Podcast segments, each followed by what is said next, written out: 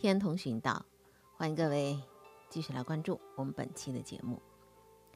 天童道过了景倩厅之后，叫做凤岗，一片茂密的竹林出落得特别的郁郁葱葱。当微风掠过的时候，满坡摇曳的竹枝，就像凤凰摆尾一样。那些竹子啊，长得呢，四季都是嫩嫩的绿，就像春天的新黄。枝枝都是匀匀均均的长势，而且呢，杆上还浮着一层似粉一般的白色。竹子在中国文人的联想当中。有一种人格的象征，说他未出土时先有节，即凌云处尚虚心；也有说他坚韧不拔，宁折不弯，挺拔清高也罢，这都是一种人文理想。于僧于俗都是这样的，所以每到看到一片竹林的时候，都会让人想到曾经生活在天童的。一位禅师，他的名字叫慈航辽普。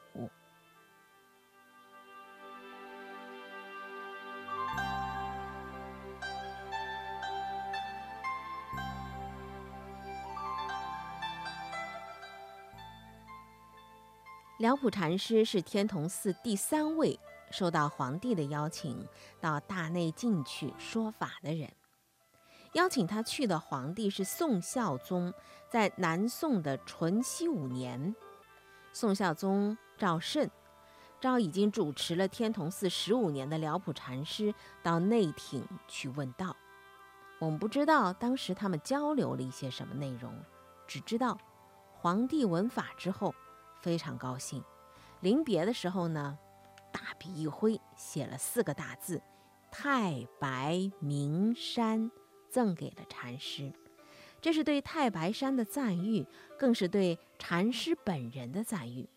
那么辽普禅师回到天童之后，建了一座云章阁来珍藏这幅玉书。云章，一朵云的云，文章的章，这个名字啊，挺有意思的。它既是天文，就是皇上文采的一种说法，也可以做张云杰，张。啊，就是右边有三撇的那个章，彰显太白生云。那么慈航辽普呢，是灵济禅宗开悟的大师。中国禅宗从六祖慧能传到南岳怀让这一脉之后，经过几位大师，到了灵济义玄，创立了灵济宗。再经过六传到十双楚元，他的两个弟子分了两派。辽普他的俗家是福州，福州人，高高的个子，皮肤黑黑的，人们都说他长得就像一个罗汉。在出受戒的时候，他对戒师说：“现在我感到自己的身心非常的轻盈和安静。”戒师很惊讶，说他。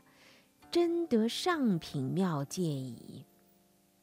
后来呢，辽普得法于玉王寺的大和尚，叫吴世戒真，学的就是灵济禅，得黄龙宗的真谛。当时的明州太守敬仰辽普的道风，请他主持天童寺，那么他就答应了。据说那天晚上。天童寺的好几位老和尚都做了一个同样的梦，他们梦见一位铁罗汉乘着一条大船航海而来。这个梦蛮奇妙的，奇妙在哪呢？所谓的铁罗汉，也就是黑黑的、高高的身形，仿佛是一个暗示。由于辽普禅师的到来，就把灵济禅带到了天童禅寺。辽普主持天童二十年，没有一天不和僧众们一起吃饭的。用现代的话来讲，就是他很朴实，他也很低调，能够和群众同甘共苦，他对自己的要求也很严格，也要求全寺僧众严行戒律，肃遵规矩。不管是沙弥剃度，还是比丘受具足戒，都遵行有序。给人的感觉是什么呢？这是一位真正的修行者，又真正是一位修行者的领袖。他一心要修成菩提正果。当时宋孝宗的太子魏王，也就是后来的宋宁宗赵括，正好在明州啊担任知州。赵括很仰慕辽普禅师的道风，两人经常相互往来，相处的也十分的契合。大概也有这方面的原因吧，就投奔天童禅寺的僧人就越来越多，这就使得辽普禅师内心有点不安了。为什么呢？因为他不愿意被人误解成政治和尚，而惹出一份烦恼，所以他就对徒众们说：“古时候吧，要成为僧人，先得经过朝廷的试经，合格的才能剃度。所以那个时候发心入世门的人，大多是要发誓，要求得道果的。如今的世道，佛法淡了啊，名存实亡了。”有钱人宽袍盛世，少钱的做生意牟利，贪心伪作，无所不至，很可怜啊！这是什么呢？不知因果，不明佛法之故。你看世上的人，常常是没有悟法的，偏说自己得悟了；为求正果的，却说自己得了正果。他们阿谀权贵，追求现世的享受，没有真心为法。一味的贪嗔造业，这样的人败乱生害，就像佛祖所说的那样，比如就是狮子身中虫，自食狮子身中肉，非外道天魔能破。什么意思呢？你们既然出家为僧了，就必须远离这样的魔道。这是他对下面的提的那个要求啊。南宋王朝。呃，在一四一年的时候，有一个绍兴和议。那么，在这个绍兴和议之后，他获得了一个化淮而治的偏安局面。北边归金管着，南边呢就归我南宋王朝管着。三十年过去了，孝宗主政的这个淳七年间，江南越来越富庶。江南这个富庶，涵养了这个偏安王朝的精气神儿。经济开始繁荣，那么作为宁波，当时叫明州，因为当时的这个都城是杭州嘛，明州离杭州是很近的。当时的杭州，呃，叫临安，因为靠近这个京都，自然城市的商品经济就欣欣向荣。偏安一隅的人，忘了战争的痛苦。而开始尽情地享受现实生活的欢乐，并且憧憬着更加欢乐的未来。辽普禅师看到了，看到了什么呢？当时的世风浮躁，看到了什么呢？人间的贪、嗔、痴蔚然成风，他感觉到了。自己所处的这个时代，正处在一个多元诱惑泛滥的。逐流当中，所以对于他来讲，他觉得守住自己的道德底线和基础，比好高骛远的去追求菩提智慧更为重要了。辽普禅师这样子对他的弟子说：“你们初为僧人，如果不以三衣一钵、种种境界。”来治愈自己的身心，如何能入道？针对很可能轻易的就侵蚀精神的三毒和花花世界的虚妄幻象的诱惑，他做了一个比喻。他说：“人的执着和妄念，就像一匹烈马一样，生性就是桀骜不驯的，只能够给他服用毒药方，得到片刻的安静。如果这样做的话，那么日后啊，这不断的服用毒药方啊，那就是后悔莫及了。他还不无忧心的警告他的弟子说：“贼来要打，客来要看。可是现在的世风呢，就像三更半夜，人面似贼，贼面如人，你们怎么分辨？确实禅机无限啊！辽普禅师，慈航辽普，可以称得上是在经济发达地区遇到了新问题的大和尚。这位曾经为皇家登堂开示的著名禅师，他并没有口若悬河，他而是一而再、再而三地告诫徒众们：首要的是什么？从你的生活细节当中，守住最基本的认知底线，守住五蕴的第一念，警戒一切有违法的诱惑，这是最基础的功课。天童寻道，我们今天是第九集，说到。辽普禅师的时候，就一一下子会把我们前面讲到的那些高僧大德他们的言谈啊，他们的行为，一一的就捋下来。每个人都给我们这个世界留下了很多珍贵的智慧，值得我们去反复的咀嚼、回味和内省。那么，辽普禅师留给这个世界的是什么呢？可能就是我们刚才说到的那几段非常重要的话。这些最重要的话，难道您听了不正如破晓红中，值得代代正闻吗？刚才说到辽普禅师是带着灵寂禅到了天童的，那么天童是从贤起禅师开始是曹洞禅法，到了辽普就改。成这个灵济禅之后，有人会说会不会就乱了？其实也不是，只有当我们理解之后，才会得出一个结论。那么灵济禅的这个呃传承啊，一代一代的，我们这就不展开了，我们就来说说它到底有哪些的修习的方法。每一代的传承啊，都有自己修习的一些方法。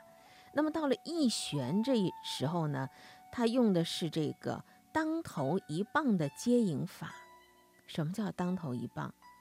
就是，呃，当头棒喝，突然打断所谓的逻辑思维，就是棒喝。这种棒打接话的手法，它的发明者是清源系的，叫德山宣介。这个德山经常以棒打接引学人，形成特殊的家风，叫德山棒棒喝。那么灵气一玄，它针对每个人的因缘和根气发明的鹤，又有不同的鹤法，呃，被称为是叫灵气四鹤。其中有记载说，就是这四种方法叫什么呢？说有时一鹤如金刚王宝剑，有时一鹤如巨地金毛狮子，有时一鹤如炭甘银草，有时一鹤不作一鹤用。这是针对不同的人的不同的这个鹤法。在这里呢。我们也不做一些延展了，因为这是佛教里头的一些非常精深的要义。如果您有兴趣的话，可以细细的去，呃，研读一些相关的内容。那么灵寂接话手段是在变化当中的。到了易玄的时候，它是灵寂鹤；再到后来呢，还有文字禅；再到了这大会宗稿，就是我们前面说到过啊，他跟弘治的两位大师之间的至诚真议的那位宗稿。宗稿呢是看化禅这样一个发展的阶段。所有的手段其实都是一个目的，就是要破除修习者的我法二执。到了宋代的时候。林继宗在传法当中弘扬玄义当年提的四料简的三句四宾主和三玄三要的要旨。如果你要了解这个灵济禅的话，其实你没有必要去拘泥于我们刚才讲到这些字面，拘泥了也是执着。你只要去了解一些参悟方法的细节、分野等等就可以了。我们现在明白啊，所谓的灵寂禅和曹洞禅目标是完全一致的，只是一个是和风细雨，一个是棒喝结住，目的都是为了激发灵性、顿悟真如，就像两道门都可以通到同一个屋子去，走哪一道都是可以进去的。我们前面说到过，禅宗是不立文字的。有人说不立文字如何传承？那么唐代有一位为政禅师，有一天他对僧众们说：“今天去垦荒，劳动结束之后，我给你们讲讲禅法大义。”垦荒完了之后，僧众都聚集在法堂之上。这位为政张开两只手说：“大义田及今存矣。”然后就一句话都不说了。下面的人都很疑惑，不知道啥意思。为政啊，他是一位高僧，啥意思呢？他其实用这样的方法就告诉你说，禅法大意是无可言说的，说不清道不明，是这样的吗？德山的宣鉴禅师也说过一句非常著名的话，叫做“我宗无语句”，就是不立文字。其实不是说说不清道不明而不立文字，而是让你往心里走，往内走。在佛教经典《维摩诘经》当中说到过一个故事，呃，说文殊菩萨向著名的大居士维摩诘询问什么是不二法门，维摩诘呢默然不语。文殊菩萨赞叹说：“善哉善哉，乃至无有文字语言，是真入不二法门。”禅宗又把它发挥到了极致。药山的惟彦禅师有一次被院主请去上堂说法，等人们都云集法堂之后，他坐在法座上沉默了片刻，然后就下座回到方丈去了。那院主就很着急。追到方丈说：“您不是答应上堂说法吗？怎么又回去了呢？”无言说：“讲佛经有经师，讲佛论有论师，讲佛律有律师，叫老僧说什么呢？”确实啊，他不但强烈的表达了一个意思，就是禅法不可言说，而且还表明禅法有别于传统佛教，是在全部佛教经典经律论之外的教外。别传。所以到了晚唐五代以后，很多禅师他都不主张读经念佛。嗯，后唐庄宗特别信佛教，他当时邀请那个修静禅师和一些高僧入宫去受供养。皇帝看到其他的高僧都在那里诵经，只有修静和他的弟子们无所事事，他就问了，说：“您为何不读经呢？”修静用两句诗回答。道泰不传天子令，时清修唱太平歌。意思本来是佛就不必读经。张宗又问了：为什么您的弟子们也不读经呢？修静又用两句诗回答：狮子窟中无异兽，项王行处绝狐踪。意思是什么呢？在狮子窟里头啊。没有其他的异兽会存在的。项王走过的地方是没有狐狸的踪迹的。就说禅门中个个是狮子，项王都不读经而成佛。庄宗又问了：那么为什么其他的大师在读经呢？他回答仍然是两句诗：水母圆无眼，求食须赖虾。意思是他们少了慧眼。只能求助念经来帮助。无独有偶，临济的义玄禅师有一次陪着朝廷官员王长嗣参观寺院的僧堂，王长嗣就问：“这一堂僧人诵经吗？”义玄说：“不诵经。”王长嗣又问：“可习禅啊？”义玄说：“不习禅。”王长嗣就奇怪了，说：“既不诵经又不习禅，那么究竟做什么呢？”义玄禅师正色回答说。叫他们一个个都成佛做祖，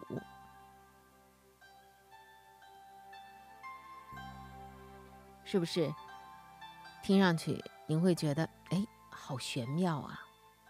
那么洞山的梁架，呃，禅师啊，他说的还要彻底。他说，全部佛经只有一个字，意思是说呢，他就，呃，是一个什么字呢？是一个之字。说佛经像之字那样，知乎者也的知啊，就是那样绕来绕去，左右左右，使人沉迷于表面的语言文字，无法直接领悟禅法真谛。所以禅家其实他提出提出了一个什么，就是语言表达功能是有限的，它不能够包含所有的精准的表达到位。细想一下，这句话确实如此啊！就像我们平常在说话，甚至一些比如说著名的主持人呐，呃，开会发言呐，它其实是有一定的限度的，因为你耳朵听到了，是不是入心，那就另当别论了。我们在前面说过，禅宗认为禅法的微妙是不可言说的，必须要打破现有的语言概念对人思想的束缚。这时候呢，出现了一个问题：既然不立文字，开口便错，那么为什么还会留下那么多的化人公案？临济宗的呃守之禅师提出过放一线道的原理，叫通一线，什么意思呢？通过略开方便法门，以语言的暗示启发，引导初学者登堂入室，领悟禅法。禅语的风格在现代人听来啊，会觉得比较奇怪。呃，有人问过曹洞宗的正勤愿运禅师，什么是禅？禅师回答说：“石上莲花火里泉，石头上怎么会有莲花？火焰里头怎么会有泉水？所以这就是特别的奇特的怪诞的禅语。这种怪诞在禅语当中却十分正常的。”像南台秦禅师，有人问他说：“如何是祖师西来意？”禅师回答说：“一寸龟毛重七斤。”这是禅家语言，你没有办法按照通常的意思去理解。禅宗的顿悟，往往全在于机和对，有的时候起悟可能会像歪打正着。你比如说有一次啊。淮海禅师对众僧说：“我要派一个人去传话给西塘和尚，谁能去？”他的弟子五峰说：“我去。”禅师就问：“你怎样传话？”五峰回答说：“等见了西塘再说。”禅师又问：“见了西塘说什么？”五峰回答：“等回来时告诉你。”任淮海反复追问，这五峰啊始终不做正面回答。这是体现了一个什么原则？叫不说破，只有不说破，才能够让人在突然间如电石灵光一般的获得启悟。哎，有的时候这个起悟啊，呃，是歪打正着的。比如说这个神赞禅师，他是出家于福州的大钟寺，后来呢外出行脚，遇上了百丈的淮海禅师，领悟禅法。这时候他才知道自己在大钟寺的授业老师啊，并没有醒悟，所以他就回到了大钟寺，想借这个机会去起悟业师来报答师恩。有一天呢，业师呢正在窗下埋头看经，正好有一只蜜蜂要往窗外飞，非常急切的撞着这个窗户棂上糊着那些旧的纸。神赞不失时机的说：“世界如此广阔，却不肯出去。”偏偏钻着这张纸，一辈子也休想出头。他的师傅一听，猛然震惊，明白了，你这说话啥意思？所以你看，禅宗的顿悟就在于机和对上。所谓的机，就是思维发生质变的那个点，化机。俗话说的就是量变到质变嘛，顿生觉悟。但这个变化过程当中是需要一个点，一个特殊的条件或联想。就是开悟的凭借，所以又叫机锋，意思它像锋芒那样，特别的细微精妙的地方，潜藏着达到化的那个质变的点。但是很多时候，禅的机对是在日常生活当中以日常的面目出现的。有和尚问行思禅师：“什么是佛法大义？”行思就反问了。庐陵，你作何价呀？这让人摸不着头脑了，但确实反映了他的这个禅学的思辨的特点。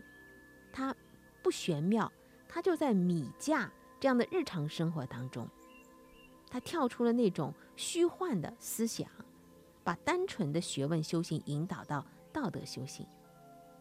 所以呢，呃，唱扬众生皆有佛性，不离世间觉的这个佛学思想。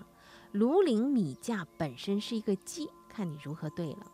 那我们刚才说到了很多的这个禅师的，嗯，日常的啊，呃，话语交流的一些例子，只是让您对为什么禅宗他说是不留文字啊，他的语言观有一个感受，特别是在有些法门里头，那些禅宗高僧他对于语言的运用，真的是大放异彩。在中国的成语里头，也有数百条都是出自于禅语的。当然，这都是题外话了。好，我们今天就说到这儿，下期继续我们的话题。